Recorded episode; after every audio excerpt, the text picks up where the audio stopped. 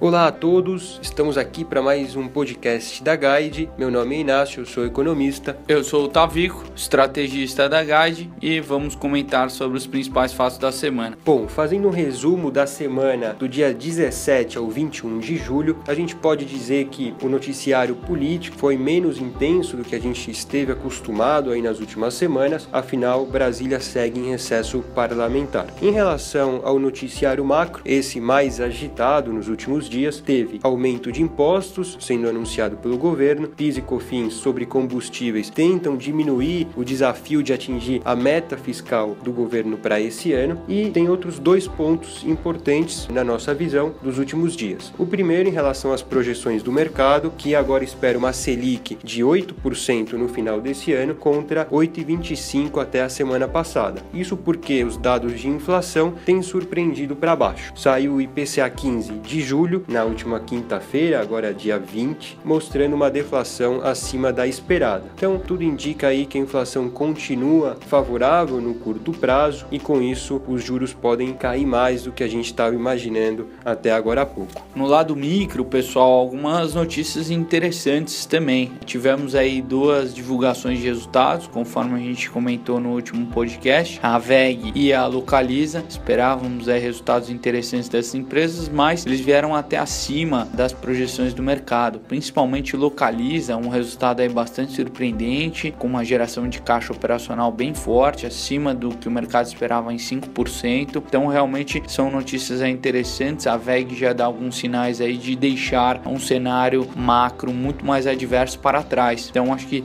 são algumas sinalizações aí que geram maior confiança e esse cenário aí de inflação muito mais benigno pode ajudar principalmente a diminuição dos custos custos das empresas. Elas se tornando mais eficientes tendem aí a gerar mais valor para os acionistas. Bom, passando agora para o cenário externo, dois pontos merecem o um destaque. O primeiro, em relação à Europa, teve reunião do Banco Central Europeu e isso contribuiu para a valorização do euro frente ao dólar. Afinal, se espera aí que o Banco Central aos poucos comece a retirar os seus estímulos que foram colocados em prática nos últimos anos. Em relação aos Estados Unidos, cumprir cumpriram-se aí os primeiros seis meses do governo Trump, agora na última quinta-feira, dia 20. Seguem as dúvidas com relação à capacidade que o Trump terá de cumprir as suas promessas, então o dólar tem se depreciado frente às demais moedas ao redor do mundo. Aliás, isso é algo que tem contribuído para a valorização do real também nos últimos dias. Além disso, as ofertas públicas de ações acho que têm ajudado também a pressionar a taxa de câmbio por aqui. Nessa Nessa semana tivemos a captação aí de 5 bilhões aí de reais por parte do Carrefour, que estreou as suas ações no dia 20 na B3. Bom, esses foram os nossos destaques. Obrigado a todos e até o próximo podcast.